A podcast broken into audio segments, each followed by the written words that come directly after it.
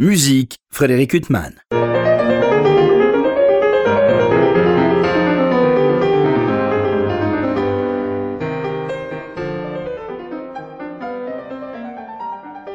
Bonjour, Frédéric Huttman au micro. J'ai le plaisir de vous retrouver pour un nouvel entretien. Aujourd'hui, j'ai l'immense plaisir de recevoir Philippe Blais. Bonjour.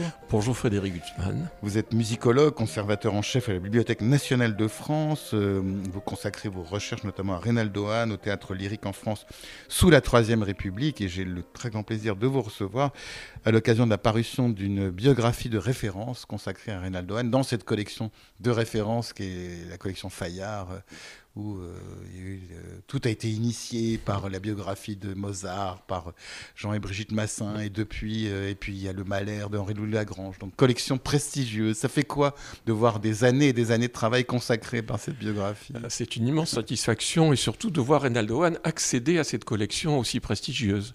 Parce que justement, pendant longtemps, on l'a un petit peu considéré comme un, musicastre dans l'orbite de Proust, sans aller voir plus loin c'est un peu la Pléiade des compositeurs finalement. Tout à fait, oui. Ça il fait accéder à la Reynaldo est entré dans la Pléiade d'une certaine manière. Et euh, ce n'est que justice, parce que quand on lit votre biographie, Philippe Blais, euh, bien des idées reçues sont balayées, parce qu'il y a ce caractère mondain qui est inévitablement attaché à la mm. personne de Reynaldo Qui a fait écran. Voilà, café écran. Il mm. était mondain. Il était mondain. Mais il n'était pas que mondain. Il ne faut pas le nier. Lui-même le reconnaissait. Lui-même en a souffert euh, dans son journal. Euh, à certaines entrées, il dit qu'il ne peut pas s'empêcher de faire des frais, comme il dit. Mais il a rapidement accédé à la notoriété grâce au salon aussi. Euh. C'est la grande époque des salons. En cela, il n'est pas original. beaucoup de compositeurs devaient passer par les salons pour se faire entendre. D'ailleurs, vous citez dans votre biographie euh, Myriam Chimène et son ouvrage ah consacré euh, aux mécènes et musiciens euh, sous la Troisième République. Enfin, je cite le titre de mémoire où justement elle parle de tous ces salons. Les salons sont une porte d'entrée dans la carrière, d'une certaine manière. le grand public n'existe pas à, l'époque. les salons sont très puissants, font connaître les jeunes musiciens auprès du public qui s'intéresse à la musique. C'est l'époque où la bourgeoisie et l'aristocratie sont encore cultivées. Euh, ce qui n'est plus toujours le cas. Euh, donc, euh, en plus, nombre de ces salons sont de véritables salons d'amateurs de, musique, de véritables amateurs, comme Madame de Saint-Marceau. Ah bah elle, quand on lit son journal justement édité par Myriam Chimène, encore elle, c'est incroyable, sa culture, sa sévérité souvent. très sévère. D'ailleurs, elle n'aimait pas la musique de Reynaldo Hahn. oui, elle avait une condescendance vis-à-vis de cette musique. Elle le trouvait qu'il n'était pas assez novateur. Et je crois qu'elle l'avait classé une fois pour toutes dans les compositeurs très très secondaires euh, qui l'ennuyaient.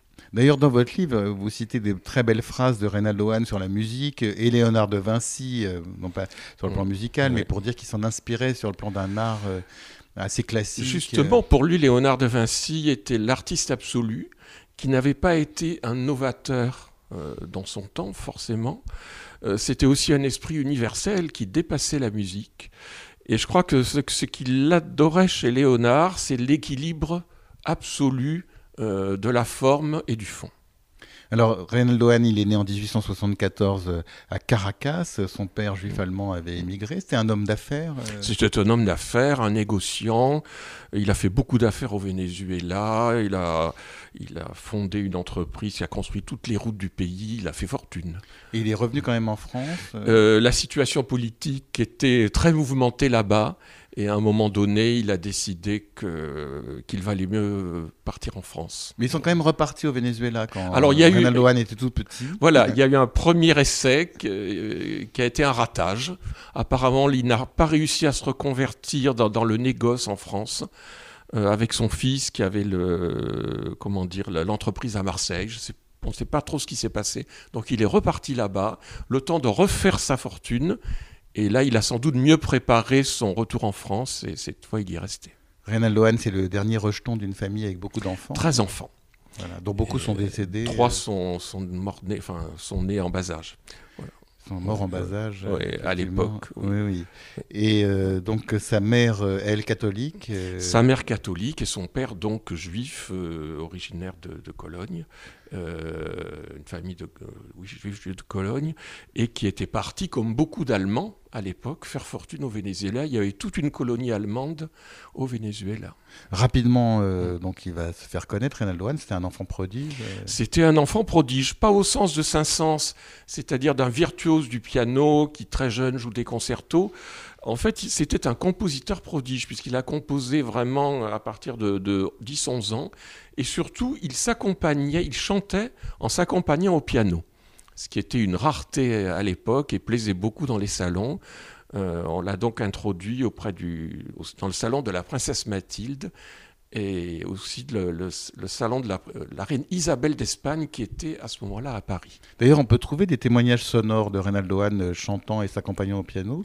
Oui, c'était un grand mélodiste. Dans, enfin. oui, dans la plupart de ses enregistrements euh, réalisés chez Gramophone, il s'accompagne lui-même. Et c'était ouais. vraiment un chanteur très apprécié. Euh... Oui, puisque dans, le, dans les voix ensevelies, vous savez, ces disques que la firme Gramophone avait enfouis dans les caves de l'opéra et que l'on a ressortis il y a quelques années, euh, parmi les grandes vedettes de l'époque, Caruso, etc., on trouve les enregistrements de Reynaldo Hahn. Donc ça veut dire euh, qu'on en tenait compte. Vous, Philippe Blais, euh, vous avez commencé à vous passionner pour Reynaldo Hahn en 1983, donc à une époque voilà. où il devait être assez méprisé. Euh, même pas, je dirais méconnu, totalement méconnu. On chantait à l'époque quelques mélodies. On devait donner Ciboulette euh, dans quelques théâtres de province, et puis c'est tout. J'y suis venu par Proust à l'occasion d'un travail universitaire sur la musique de Vinteuil dans l'œuvre de Proust. D'ailleurs, Proust aussi, c'est un peu, euh, c'est à la fois la passion et l'amitié de Reynaldo Hahn, et c'est mmh. aussi euh, ce qui lui fait tort, parce qu'on on dit toujours euh, Reynaldo Hahn, ah bah oui, le petit ami puis l'ami de Proust. Euh... C'est à la fois ce qui lui a fait tort et c'est ce qui l'a fait survivre d'une certaine manière. Son nom a survécu. Euh, grâce à Proust, mais euh, on le connaissait sans sa musique, d'une certaine manière. Ce qui se passe depuis un certain nombre d'années, là, c'est qu'on redécouvre sa musique, et notamment, euh, par exemple, sa musique de chambre, donc tout un corpus euh, que l'on ne connaissait pas du tout. Oui, euh, le quatuor Tchalik, euh, magnifique oui. jeune quatuor, euh, oui. a enregistré notamment son quintet avec oui. piano, Dana Tchalik. Je crois aussi que la reprise de Ciboulette à l'Opéra Comique il y a quelques années, deux années de suite, avec un immense succès, a fait entendre à quel point cette musique était orchestrée, harmonisée. C'est de la grande musique, même si c'est de la musique légère. Oui, c'est une œuvre admirable, composée, je crois, en 1923. Euh, voilà, donc créée en 1923, oui. Donc c'est un peu en décalage, comme beaucoup d'œuvres de Reynaldo Hahn. Et pourtant, ça ne date pas, c'est-à-dire que ce sont des œuvres qu'on écoute aujourd'hui toujours avec le même bonheur, parce que ça pourrait être en décalage oui. et avoir vieilli, et pas du tout. C'est vrai qu'aujourd'hui, Ciboulette, pour nous, c'est une espèce de conte, finalement. Euh, une petite euh, paysanne euh, euh, qui, qui, qui, plaît à d'aristocrates et qui, qui, va devenir chanteuse et avoir du succès, on voit ça comme un conte. Euh, je crois que la qualité musicale euh, y est pour beaucoup. C'est le My Fair Lady de Reynaldo Hahn. Voilà. Et, et, puis quand même, l'opérette revient à, aussi à la mode, même si on ne retrouvera pas le, les grandes les dizaines de théâtres parisiens que l'on a pu connaître pendant l'entre-deux-guerres qui donnaient des opérettes, on redonne de l'opérette. Oui, mais alors ce qui est étonnant avec euh, Reynaldo c'est que finalement, euh, sa musique, euh, eh ben, on l'écoute plus volontiers de manière plus actuelle aujourd'hui. C'est-à-dire que quand mmh. il l'a composé, parfois il était dé en décalage sur son temps, qu'on oui. pense à Schoenberg ou oui. Stravinsky qui ont écrit à la même oui. époque que lui. Et puis il y a des musiques finalement qui aujourd'hui nous paraîtront datées, alors que celles de Reynaldo Hahn qui paraissaient datées à leur composition aujourd'hui résistent. Finalement, euh, il se voulait classique, donc d'une certaine manière intemporel. Donc je pense qu'il serait très satisfait qu'on l'écoute aujourd'hui justement en dehors de cette obligation de modernité qui lui a tellement pesé. Il y a toutes ces mélodies sublimes euh, qu'il a laissées. Oui. Alors, ce qui peut-être lui a nuit aussi, c'est que quand on met une musique de Reynaldo Hahn, tout de suite on est séduit. Euh... on le trouve trop charmeur. Oui, c'est ça. Oui. Même euh, oui. alors, sa musique de chambre.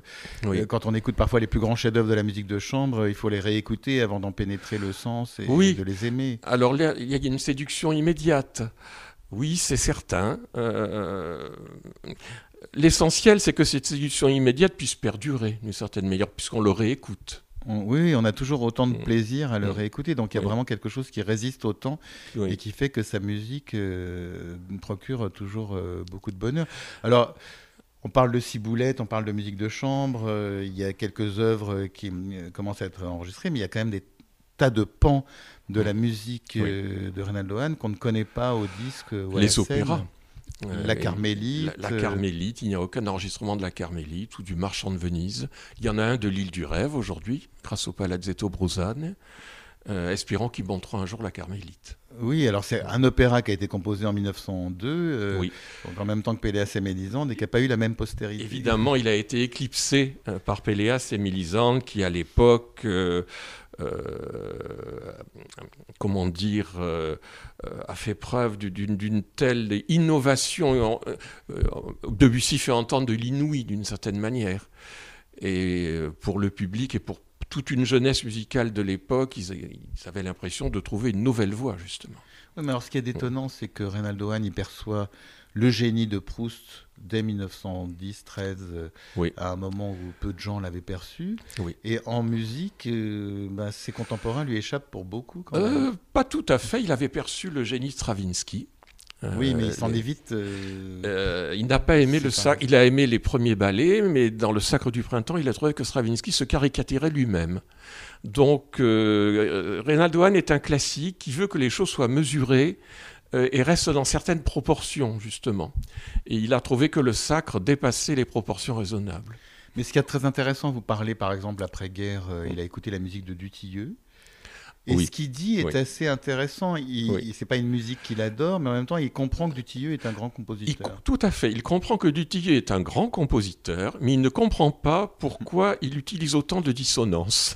Oui, qui aujourd'hui nous paraissent. Euh, voilà. Et il a adoré, en revanche, à l'époque, un compositeur euh, qui était oublié, qui s'appelait Pierre Sancan, très grand pianiste aussi, euh, qui était aussi à l'époque en, séjour à Rome et qui envoyait ses envois. Il a beaucoup aimé ceux de Sancan. Mais ceux de Dutilleux lui paraissaient euh, trop modernes. Oui, alors aujourd'hui, Pierre Sancan, il est surtout connu comme pianiste pour avoir été le maître de certains des grands pianistes euh, français. Tout à fait. Son concerto pour piano est bien oublié. Voilà. Euh, encore une fois, Philippe Blais, eh ben, fait découvrir des tas de choses. Donc il y a cette biographie absolument splendide consacrée euh, à Reynaldo Hahn qui se lit vraiment avec euh, énormément de plaisir parce que toutes les références que vous donnez n'écrasent pas euh, la lisibilité du texte.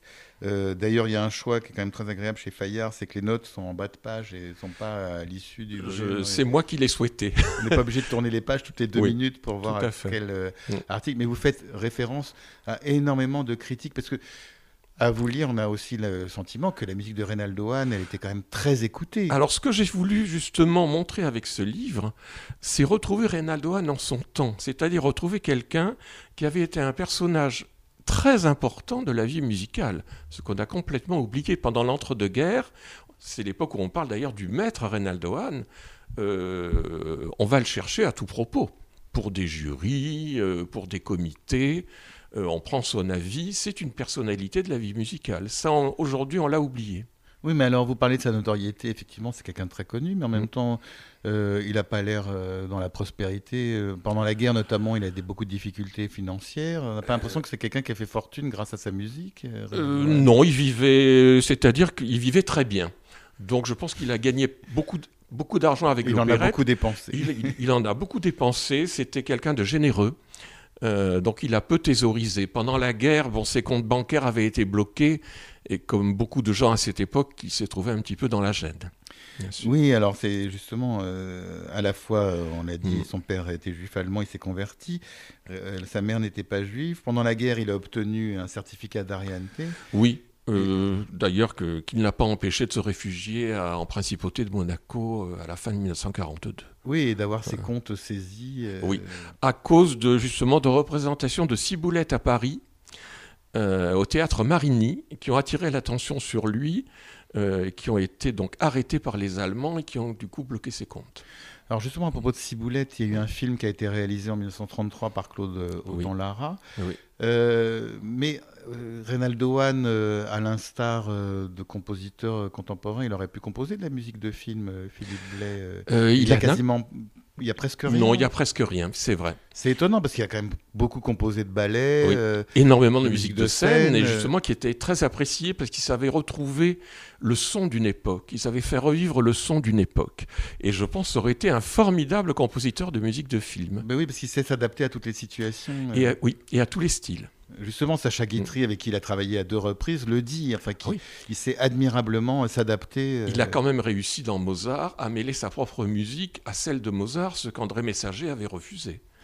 Oui, alors les rapports avec André Messager, c'est un peu concurrentiel. très compliqué. il s'apprécie, puis il s'apprécie. Messager était un caractère difficile. Euh, et bon, je pense qu'il n'a quand même, il avait refusé Mozart et je pense qu'il n'a pas supporté que Anne ait autant de succès avec cette pièce d'une certaine Oui, parce qu'il marchait un peu sur les mêmes planements de messager. Comme souvent, comme souvent, les gens qui sont trop proches ou qui travaillent sur les mêmes sujets, ils se détestent.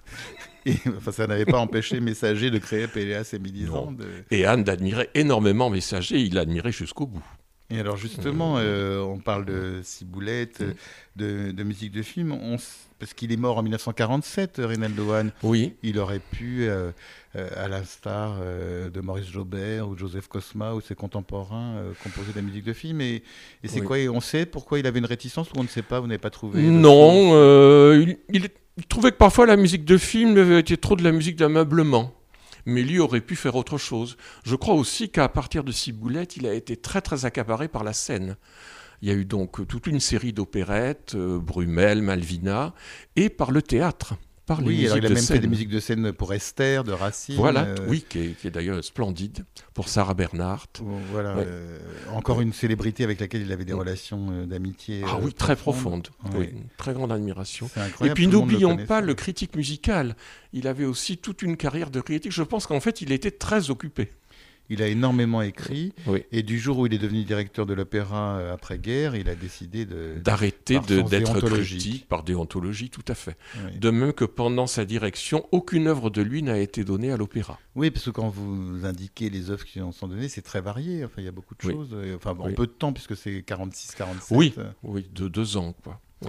Et euh, il a été très honoré quand même euh, en son temps, Reynaldo sur le tard, à la Libération, il faut dire que donc euh, c'était un compositeur totalement blanc par rapport à l'occupation, on ne pouvait rien lui reprocher.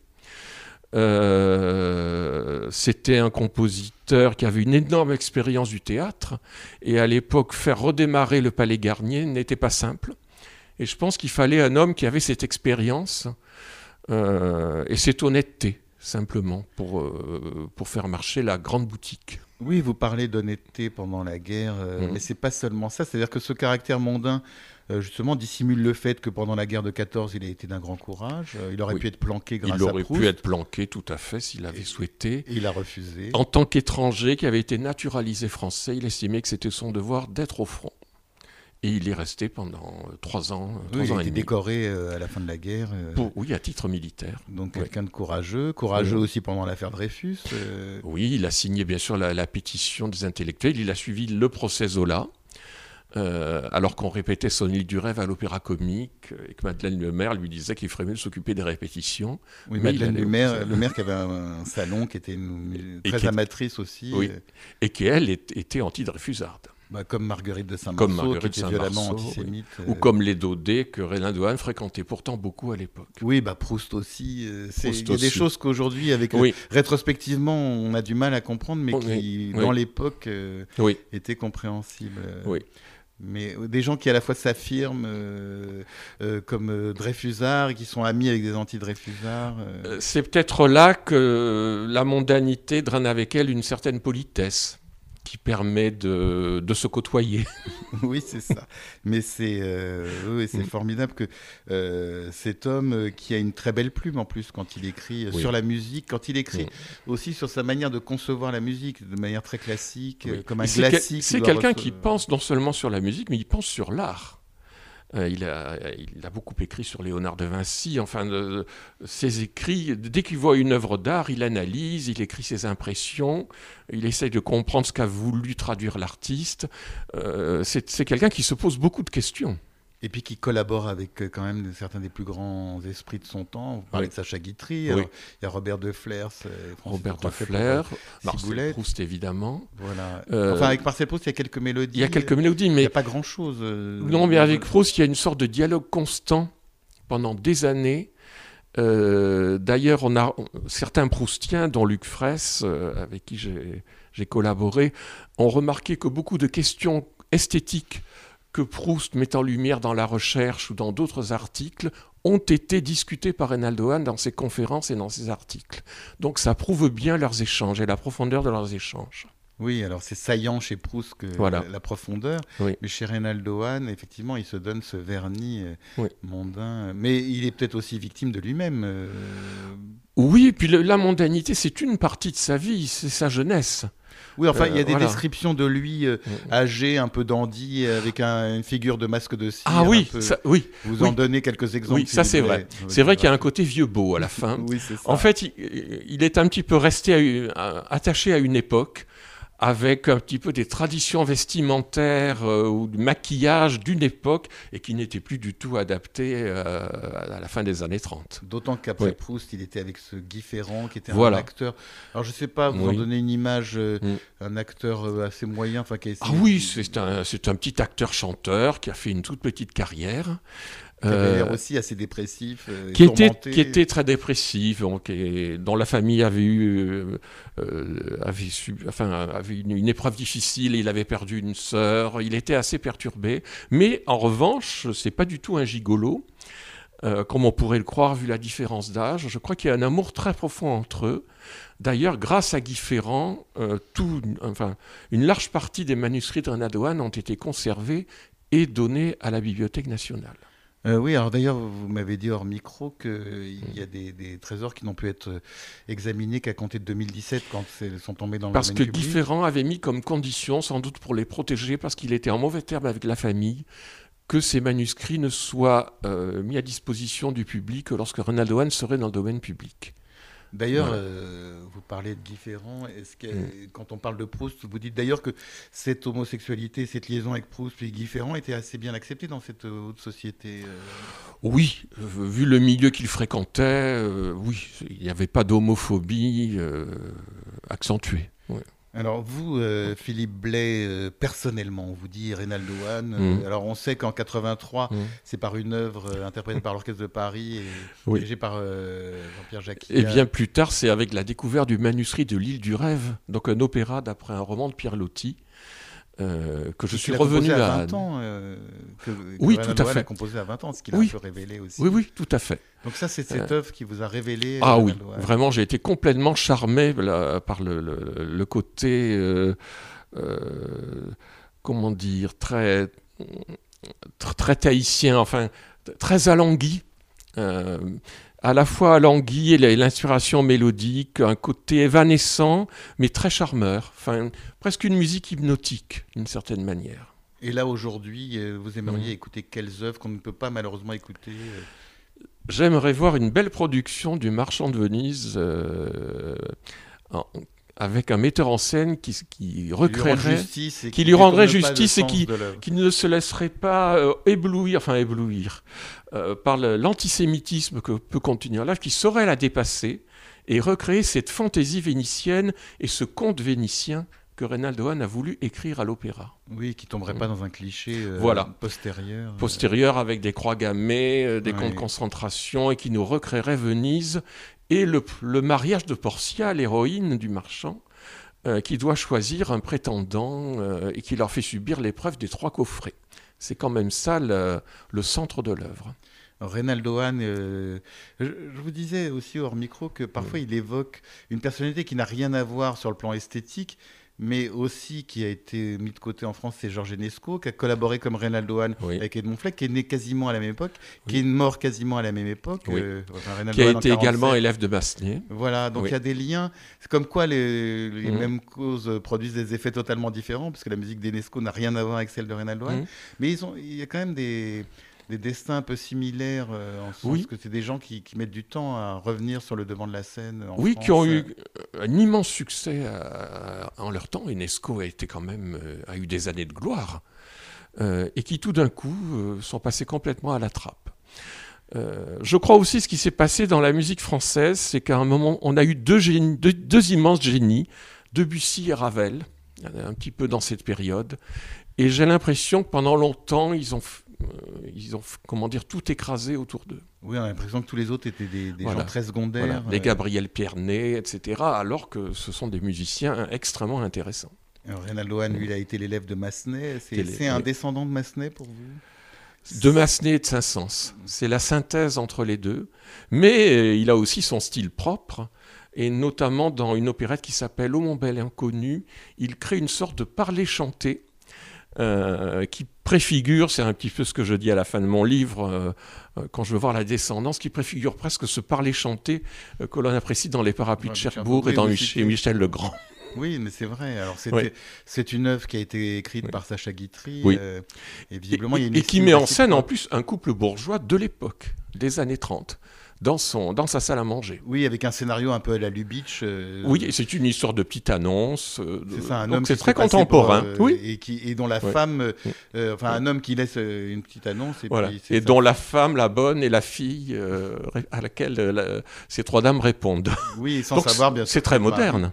Oui, oui, c'est vraiment du Lubitsch euh, revu par euh, Reynaldo Hahn, euh, en tout cas ce compositeur absolument merveilleux, parce qu'il y a une chose quand même chez Reynaldo Hahn, c'est encore une fois le charme immédiat à la fois de ses mélodies. Et dans les mélodies, hormis les plus grands tubes de Reynaldo Hahn, oh, certaines sont moins immédiates. Il y a un cycle qui s'appelle Les Feuilles blessées, sur des poèmes de Moréas qui est justement beaucoup plus sombre et je trouve qu'il mériterait d'être plus souvent interprété.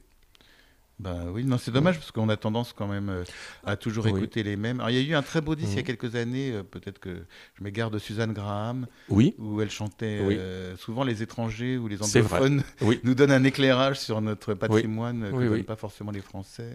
Il y a eu aussi tout un coffret, presque une intégrale avec Felicity Lott, euh, voilà, qui, voilà aussi une grande anglaise, grande, anglaise, qui nous donne des leçons. Et qui avait le mérite de nous donner le, ces cycles comme les études latines ou les rondelles avec les chœurs. Parce que ce sont des cycles de mélodies qui doivent alterner avec des chœurs. Et l'œuvre est conçue pour être équilibrée ainsi. Et on a rarement l'occasion de l'entendre. Oui, parce qu'encore une mm. fois, on a une vision aussi euh, caricaturale, en ce sens qu'il a composé énormément pour le piano, euh, pour la musique de chambre. Oui. C'est très éclectique. Euh, des concertos, un concerto pour un concerto, un concerto pour, piano. Pour piano qu'on va entendre la, semaine prochaine au Théâtre des Champs-Élysées. Et Par qui avait, Di Luca, voilà, qui, qui avait été le grand succès de Magda Tagliaferro dans les années 30, qu'il a enregistré avec Anne, justement. Oui, elle avait l'air très proche de lui, d'ailleurs, à la mort ah, de Ronaldo Anne. Elle a des propos très, très, très touchants. Oui. Oui, Il, a, été. Oui, ça, c'est pas des amitiés mondaines, c'est vraiment des amitiés profondes. très, très profondes. Et il y avait une admiration commune euh, immense, justement. Et alors, ce concerto euh, pour piano de Reynaldo c'est une très belle œuvre euh? C'est une très belle œuvre, très libre. qui commence comme une improvisation et après qui, qui s'accélère avec énormément de thèmes. On sort de la forme sonate avec deux thèmes qui s'entrechoquent. Il y, a quatre ou cinq thèmes dans le premier mouvement. Euh, c'est fait d'alternance, c'est fait de, euh, comment dire, de presque de, de gamme fusée, de choses très rapides, et tout d'un coup un mouvement lent, e, extrêmement mélancolique, presque sud-américain euh, dans sa tristesse, presque du saudade d'une certaine manière, et puis on repart sur un final pétillant. C'est quand même étonnant qu'une œuvre de René créée par Magda Tagliaferro, il faille attendre. Oui euh, la chère Achani Di Duca pour que cette œuvre soit redonnée des années après. Elle a été euh, réenregistrée il, y a, quelques années, mais c'est vrai. On peut pas dire que c'est foisonnant. Les non, non, non. Euh, il faut dire que le concerto est très difficile. Oui, mais enfin, il y en a d'autres. il y en a d'autres. Je pense que des pianistes qui jouent le troisième de Rachmaninoff peuvent jouer du Renaldo. En tout cas, Philippe Blais, euh, je rappelle cette biographie magnifique que vous avez consacrée à Reynaldo Hahn dans cette célèbre collection euh, Fayard. D'ailleurs, ils ont changé euh, à cette occasion la tranche qui n'est plus noire. Voilà, la tranche est devenue blanche. Et je ne sais pas si c'est un lien avec euh, Reynaldo Hahn, mais en tout cas, ça reste toujours, comme les autres, un ouvrage de référence arrangé avant Mahler et Mozart dans l'ordre alphabétique. Parce que pour finir, vous adorez, vous, donnez cette image euh, si séduisante de Reynaldo Hahn, et vous dites que vous n'avez pas voulu euh, le mettre au-dessus de ce qu'il est, vous avez juste voulu le remettre euh, là où Le remettre à sa juste place, retrouver la place qu'il a eue, et le remettre à sa juste place aujourd'hui, où à mon avis, il devrait côtoyer un forêt ou un Pyrénées. Voilà une belle place euh, qui n'est pas donnée à tout le monde. En tout cas, euh, je vous remercie euh, pour cet entretien et je vous remercie de contribuer à remettre Reynaldo là où il devrait être. Merci beaucoup. Merci à vous. Pour illustrer cet entretien avec Philippe Blais, biographe euh, du compositeur Reynaldo Hahn, je vous propose euh, d'écouter une œuvre de musique de chambre de ce même Reynaldo Hahn, son quintet pour piano et cordes, composé en 1917-1922. Il sera interprété par euh, le quatuor Tchalik et Dania Tchalik au piano. Je vous souhaite une très belle écoute de cette œuvre et vous souhaite une très bonne fin de soirée sur RCJ.